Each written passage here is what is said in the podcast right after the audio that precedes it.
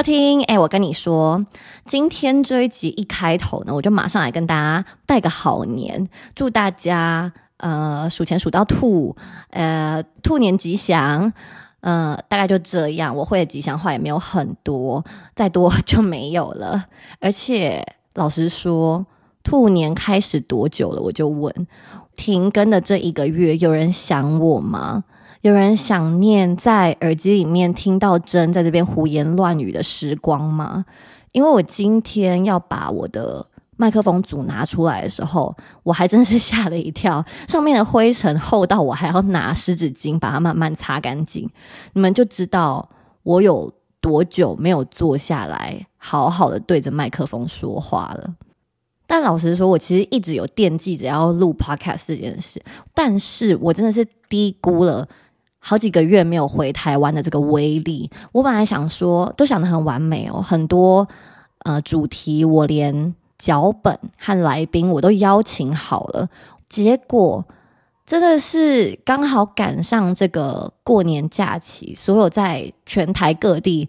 不管是读书还是工作的朋友，全部都闲到一个不行，所以想当然尔呢，我每天的行程就被这些 social 的活动占满，然后再加上我们全家非常非常难得可以一起在台湾过年，然后我男友也特地先。回德国看完他的家人之后，飞来台湾和我们一起过这个第一次的农历新年。所以这个一月算是一顿饭接一顿饭。我现在的体型也是有点不敢照镜子啊。但是我等一下也会跟大家分享一下我新年的一些小小的 resolution，希望在今年这个已经开始不知道几周的兔年可以。呃，怎么说呢？就是有希望可以靠目标近一点，不要许太大的愿望。因为我其实这阵子观察自己，我就发现我真的不是一个目标导向的人。所以要录这一集，我其实一直在思考要用什么方式包装它。我不想要把它定位成新年新希望的感觉。第一是很老派以外，我觉得。我真的不是一个喜欢追着目标跑的人，而且通常设定这种 New Year's Resolution，在年中年后，你就会完全失去记忆，忘记自己年前许了什么愿望。而且老实说，最后如果这些愿望都没有达成的话，那我就是白忙一场诶，我这集等于说是录给空气听诶。所以今天这一集呢，我就比较想要着重于检讨过去这个二零二二年发生对我来说比较值得纪念的一些事情。因为怎么说呢，检讨过去似乎比展望未来还容易很多。那我们就先从简单的开始做，不要你知道一年开始就要给自己那么大的压力。如果真的想去做的事情，你一年到头哪一天不能开始做，非得要等到一年的刚开始。哎，再插播一下，不得不说，我太久没有拿出我麦克风，不知道今天是我那个肾上腺素在发作，我整个人口条顺到不行诶，从开头到现在，我甚至没有按过一次暂停。好，那我们就乘胜追击，赶快从第一个我觉得非常值得纪念的事开始分享，也就是去年差不多这个时候吧，大概过年前夕。我们在北京交到了一群非常非常好的朋友。那交新朋友这种事有什么好值得纪念的？我跟你们说，在北京这个地方非常奇怪，它可以被我称之为算是友谊沙漠吧。因为基本上来这里的人都不会久待，尤其是我的朋友，可能都是。台湾人啊，外国人啊，这种来做一下实习，来被外派一下就要走了，所以我经常把友谊错付。那大家也知道，尤其是开始工作之后，要重新交朋友是一件多难的事情。再加上北京这个地方在地形上面呢，就对交朋友这件事非常不友善。因为有很多科技业的朋友，他可能是住在北京的北五环。那像我们这种住在三环左右的人，这个中间的车程是一个小时滴滴的距离。所以只要能在假日约出来，就算是吃个 brunch，都是登天难的事情。现在想一想是登天难了，可是认识我的好朋友们之后，都会觉得哇塞，大家是没事干嘛？真的是超怕无聊，每个礼拜都要见。然后在北京的朋友又是蛮喜欢户外运动的，所以我们就会有很多一起爬山啊、去打球啊这种行程，是和以前在北京的朋友非常不同类型的，而且。我觉得啦，当你一整群人，可能五六个人比较有凝聚力的时候，就会开始吸引更多的人。哎，看你们好玩，就想加入。所以就因为这样，这个群体呢就开始茁壮。你们听我这样讲，是不是会觉得很像高中生的交友方式？哎，其实这群人就会让我想到我国高中的朋友，真的非常难得，会有一整群人给你的感觉都这么的舒适，外加。我后面这一年都是和室友住在一起，然后我的两个室友也都是我非常好的朋友，也都是同一圈的朋友，那种感觉就更不一样。是你每天眼睛睁开到眼睛闭上，都是被非常非常亲密的人围绕着，就会让你觉得北京似乎也是家的那种错觉。其实这件事我跟 Vivian 讨论了非常多次，就是要先谢谢我们自己这种不挑局去的。交友原则，因为你知道人有时候就很牙给，你就想知道等一下去的会有谁，会不会有帅的，会不会有有趣的，是不是喝酒的，明天会不会很累啊？就是这种乱七八糟的问题，这些东西就会限制了你想去的那颗心。我跟你讲，有的时候你就先说好再说，因为你只要是个有趣的人，你去到哪一个局，基本上都不会太糟。那真的如果死气沉沉的话，你就。你就再跟朋友说那个局的坏话就好了。那从我们认识到现在也一年多了，最近其实就会收到很多朋友开始在计划离开这个城市，或是离开这个国家，包含我自己在内都是。毕竟过去一年真的是疫情爆发之后，中国算是非常非常黑暗的一段岁月。我自己就是严重受灾户，到现在还是 traumatized 到不行，所以。大家想要换个地方重新开始，去体验不一样的生活，我觉得是非常非常合理的一件事。虽然想一想是会有点感伤啊，可是往好处想，就会觉得好像突然回到疫情前那种到哪里都不远，想见谁都不难的那种感觉。好，那以上就是去年我觉得非常值得纪念的第一件事。那第二件事呢？想必你们听起来一定非常不陌生，也就是。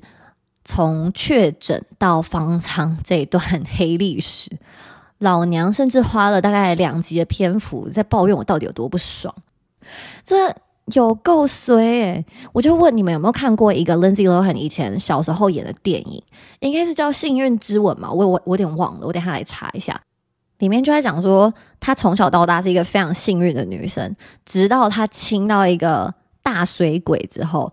整个运气互相交换，他就就此跌落神坛，变成一个人人喊打的过街老鼠。然后我怀疑我就是真实世界版的他，因为其实我一直都不是一个很信运气的人，因为我觉得幸不幸运不是一件很有根据的事情，所以包括用拜拜去求来的运气，我都会觉得对这件事画上一个问号。可是在这之后，我觉得。有点颠覆我的想象，因为我想表达的点是说，像运气好这件事，我其实一直都认为是因为有点像相由心生吧，是因为你的心地好，所以你的魁卡赫，然后你的外表就会看起来比较和善，就会招来一些气场比较好的人，自然就会有好的事情发生。这一切就是每个 dot 跟 dot 中间都是有 connection 的。可是这次的坏运，它就是打得我措手不及。我真的从来没有想过，虽是残身是这种感觉，但它会被我列为值得纪念的事，必然有它的小道理。就是我从中悟出，人真的不要太铁齿。我觉得这可能扯得有点远，但是我来跟你们好好解释一下我这个 thinking process。就是我觉得我以前是一个有一点点鄙视拜拜和信仰这件事的人，因为我就觉得求神问卜这件事就很虚无啊，而且会去做这件事，是不是代表某一部分的你是懒惰的，你想要把你的运气依附在这种看不见的力量上面。但当我自己也在这个非常无助的情况下，我就才突然发现信仰之于人类的重要性。以前呢，我站在一个自以为的高度上面评论一些我根本就不了解的事情，然后现在我也意识到这是一个多不可取的行为，我也由衷的感到非常非常的抱歉，因为我刚刚把这整段以前我的想法讲出来的时候，我也微微被自己吓到。我想说，天哪，我真是个锐利的人，我到底在干嘛？就是新的一年，嗯，唐安呢要改进，诶，我要当一个更有包容性的人，不要再用自己的主观的价值观嘛来以偏概全，大概就是这样。好，那这以上就是第二件我觉得值得纪念的事。那第三个想分享的就是和我男友的感情发展。我记得前几集应该有提到，因为北京疫情的关系，我就莫名其妙的。把我所有东西宽宽的，然后就这样搬到上海了。所以这件不在计划之内的事情，我其实花了非常多的时间去适应和接受它。就其实 move in 这个 topic，我跟 baby 一直都有在讨论，也都是我们这个关系中努力的下一个目标。毕竟我们前面两年一直都在远距离嘛，然后每两个礼拜他就会飞来北京一次。去年初也有因为上海封城的关系，在我北京的家一起住了大概两三个月左右的时间，我们相处也都没有什么问题。但我觉得当时是因为知道这件事是有时效性的，上海总有一天会解封，他会回去，我们又会变成相隔两地的生活。然后再加上在北京，我有那个主场优势，所以一切都是按照我的步调在走。我自己也知道，总有一天我们会朝夕相处，只是没有预期过是在这么短的时间内以这种方式发生。所以，其实刚开始在上海那个月，我心情就是很长莫名其妙的很郁闷，然后看什么事情都不太顺眼，尤其是在生活习惯方面，就是有一种鸡蛋里挑骨头。哎，不是说我 baby 多完美啦，可是就是会觉得再小的事情都要。拿出来跟 baby 吵一下，或是跟朋友抱怨一下才甘心。然后有一天，我就突然发现，这样真的对这个关系是非常不健康的，还有对我自己也是非常不健康的。然后这一切归咎的原因，就是因为我没有自己的生活，我没有自己觉得满意的交友圈或是工作来填满我的闲暇时间，所以我转而把我的注意力放在。看 baby 的缺点这件事上面，然后我觉得这个发现最冲击我的，不只是这件事本身，还有我居然不像我自己想的这么可以适应任何新环境。因为一直以来，我觉得我自己都是一个到哪里都可以开心的人，可是怎么会来到上海？我认定是一个很简单就可以 fit in 的城市，反而整个人变得心更不定。我那时候就会有一个很可怕的行为，就是每天张开眼睛第一件事就是刷 Instagram，看看在其他城市的朋友过得多开心，然后反观自己，觉得天呐，我在上海真的是没朋友、没事做，可是又因为自己要面子的关系，就会又不想觉得自己这么可怜，所以就是在跟自己这种 self pity 的行为打架，你知道吗？就整个人变得很纠结。我又想把自己过好，可是又觉得怎么过都过不好，又想羡慕别人过得好。我刚刚一整串，请问我是在绕口令吗？反正我那时候就真的是因为生活没重心，导致我整个人就是加倍浮躁，然后又会开始产生一种怨念，接着你就是会想要把这个怒气发泄在某个人身上，那。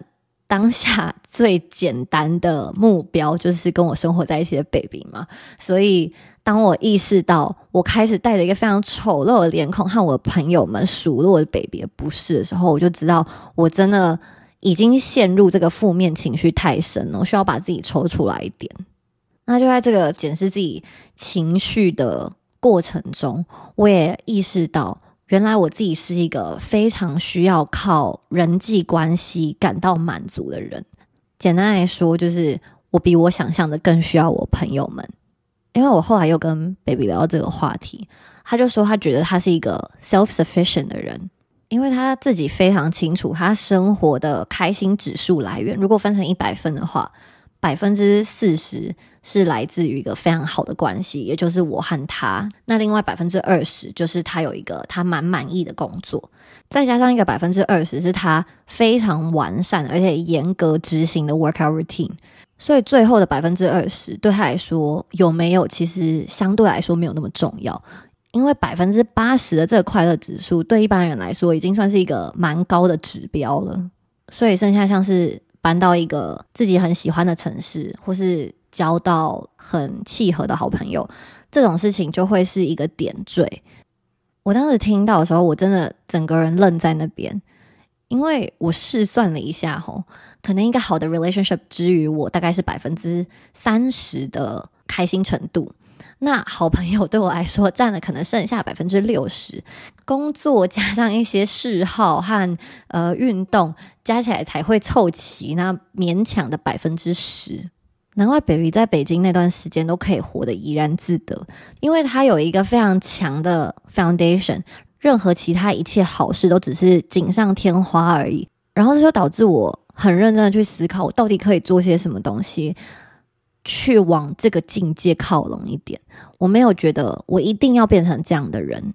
因为我后来又和我一个好闺蜜聊天，我跟她说我想要变成一个更 self sufficient 的人，那她就提醒我说，她觉得我这个人最大的优点就是我很会跟人相处啊，为什么要逼自己变成一个不是这样的人？然后我想想就觉得对，耶，我其实也不需要完全换一个跑道，我可以在原有的基础上面去做一些。微幅的调整，一步一步来，不要这么急。像是稍微缩减一点对友情或是人际关系这样 variable factors 的依赖感，然后在我能力所及范围还有感觉舒适的情况下去放大这些 reliable factors，像找到一些可以让自己更专注的嗜好或是运动。我知道重新 pick up 运动这件事是一个很多人都会。给自己的目标，可是我现在非常清楚的知道，我不只想要做这件事，我也非常需要。而我需要它，不是因为想要维持身材，或是当然有一部分原因是因为这样啊。毕竟过年真的是吃的太爽，然后现在都有一点不敢看镜子里面的自己，这是其中一个小部分的原因。但我知道，除了身体健康以外，我的心理健康也需要有一个新的依赖，然后。这个依赖，我需要它是由我自己可以发出，而不是靠别人给我的。对，就是这样。突然觉得自己讲了好多好有意义的话哦，天呐！而且我会不会讲的太里面了？我只是把自己掏空，再分享给大家听。诶，希望大家有喜欢，好不好？真真的是很深刻的去检讨过去这一年发生了很多事情，才悟出这几个道理。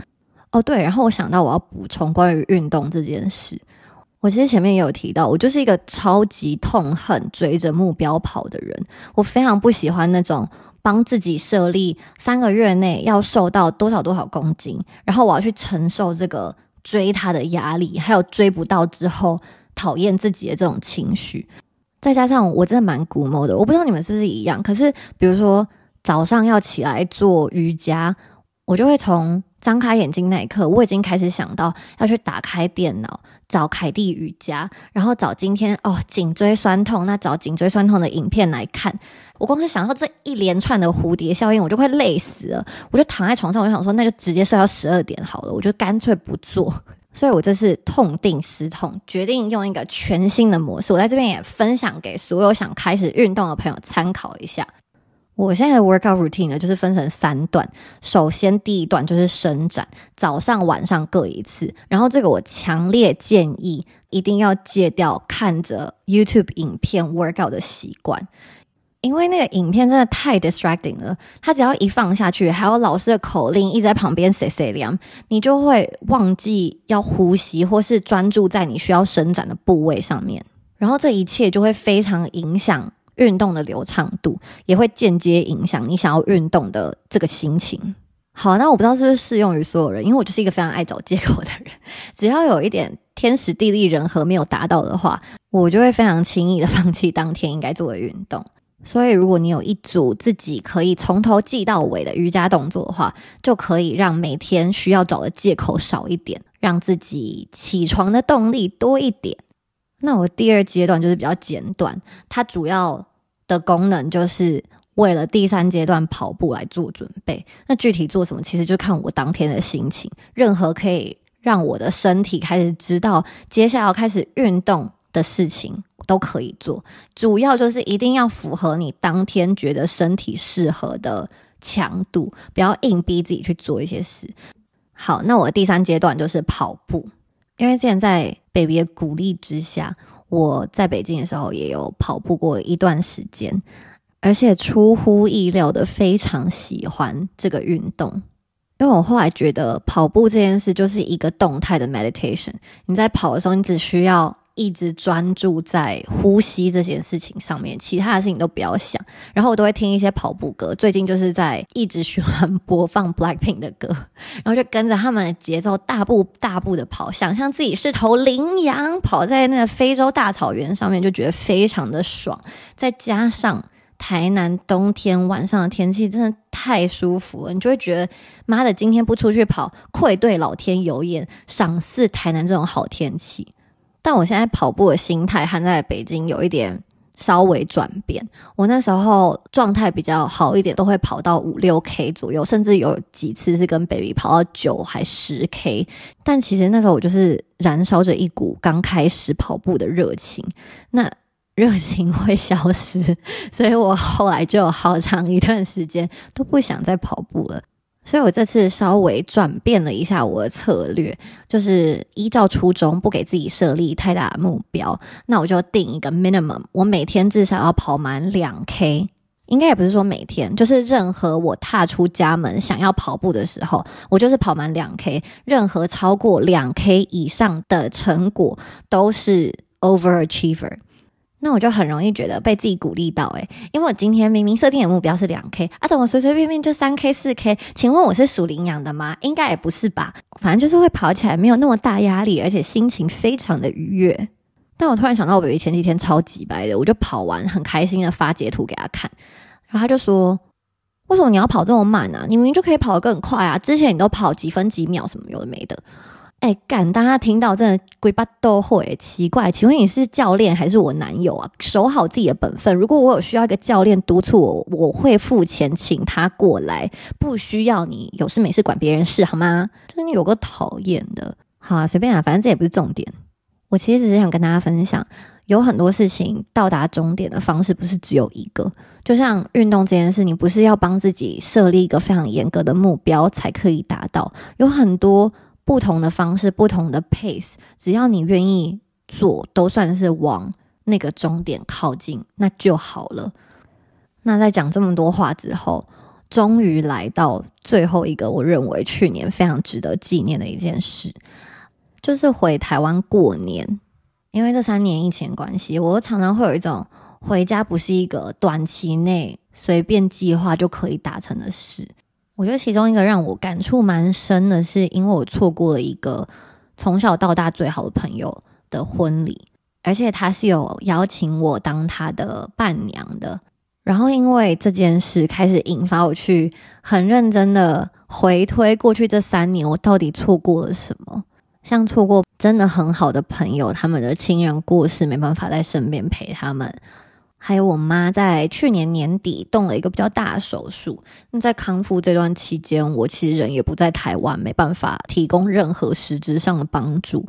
虽然我不是一个会常觉得后悔或是感到遗憾的人，但是现在想一想，错过这些算蛮大的人生里程碑，都会觉得，嗯，希望可以花更多的时间去弥补那些自己不在的时候。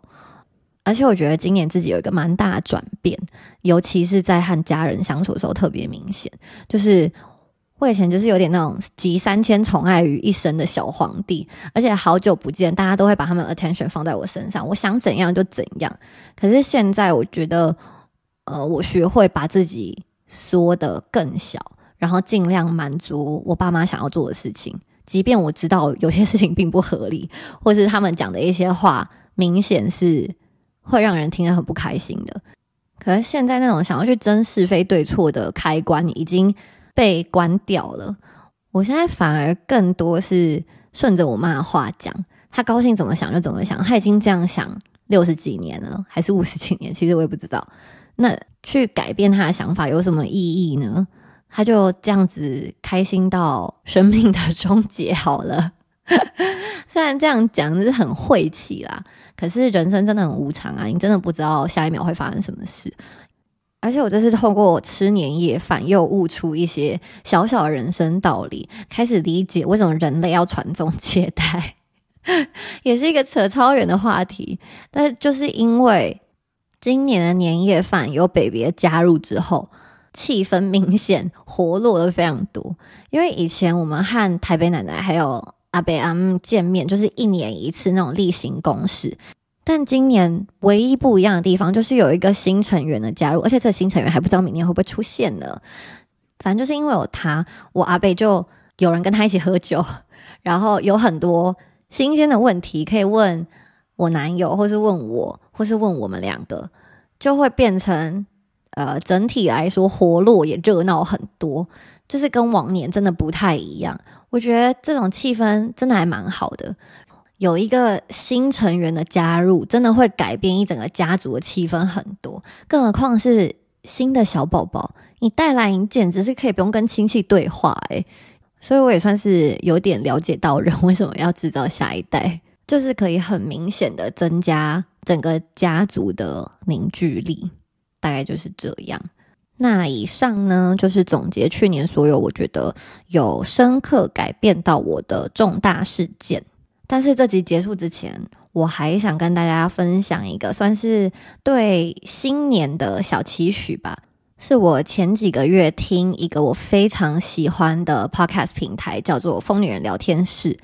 其中一个 host 就在里面提到，他对自己去年的年度结语就是“我很幸福”，然后我要时常提醒自己这件事，有一点 cheesy，我自己讲的有点嘴软，但我个人觉得非常受用，所以也分享给正在收听的你们。那今天这集就到这里，谢谢大家收听，我们下集见，拜拜。